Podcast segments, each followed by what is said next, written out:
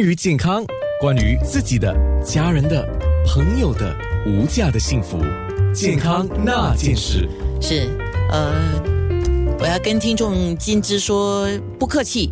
他说很感谢今天有这样的一个节目，因为他有一些对白内障的疑虑或者不明白的地方啊，都得到了一个解答。谢谢你。那当然，我们的面部直播你可以再去看回播，或者有一些朋友你觉得他需要，你都可以把它 like and share 就呃传送给他啊。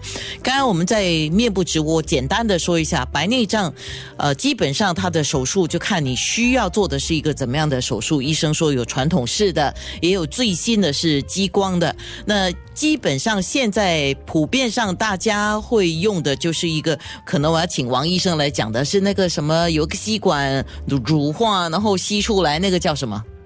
那个叫超声波乳化的细除术啊，这个是普遍上现在是大家在用的，对吗？对对。OK，好。然后白内障会不会导致失明？要看他到了哪个阶段。如果说到了末最后的阶段，就是所谓一般人讲的非常熟了，嗯，熟透了，你还没有去动手术把它给摘除，然后放一个人工晶体的话，的确会影响到眼睛。是的，嗯，所以这个大家要注意。然后刚才我们也提到一个问题，白内障。呃，动了手术之后是不是会复发？医生的解答就是，实际上是因为那个人工晶体是在一个囊袋里面，那个囊袋可能有一些人经过一些日子之后，它会混浊，就好像白内障又复发这样。其实一个很微创的手术就可以清洗那个囊袋就没有问题了。呀，是的，要用激光把那个囊袋在后面开一个开一个孔。让那个光线能够重新，呃，折射到眼睛里面去。OK，那最后，呃，对这个问题现在要来了，白内障，既然很多人可以说百分之九十，可以说百分之九十五以上的人都会有白内障这个问题了，看在哪个年龄段哈，看你年龄多长了这个东西啊，然后。白内障这个事情可以预防的吗？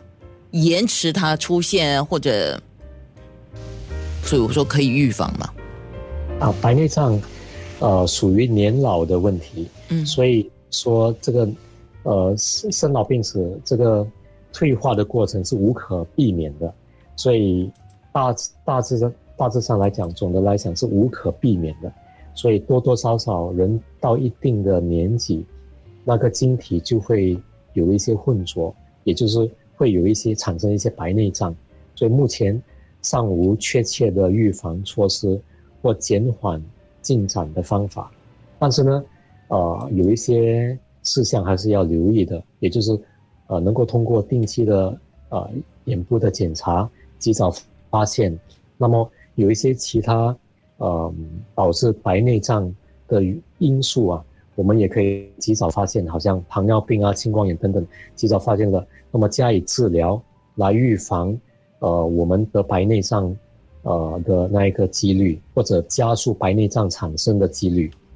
呃，另外，呃，刚才我们提到先天性的白内障呢，孕妇，尤其是在呃呃前三个月做规律的产前的检查，如果发现有任何的感染。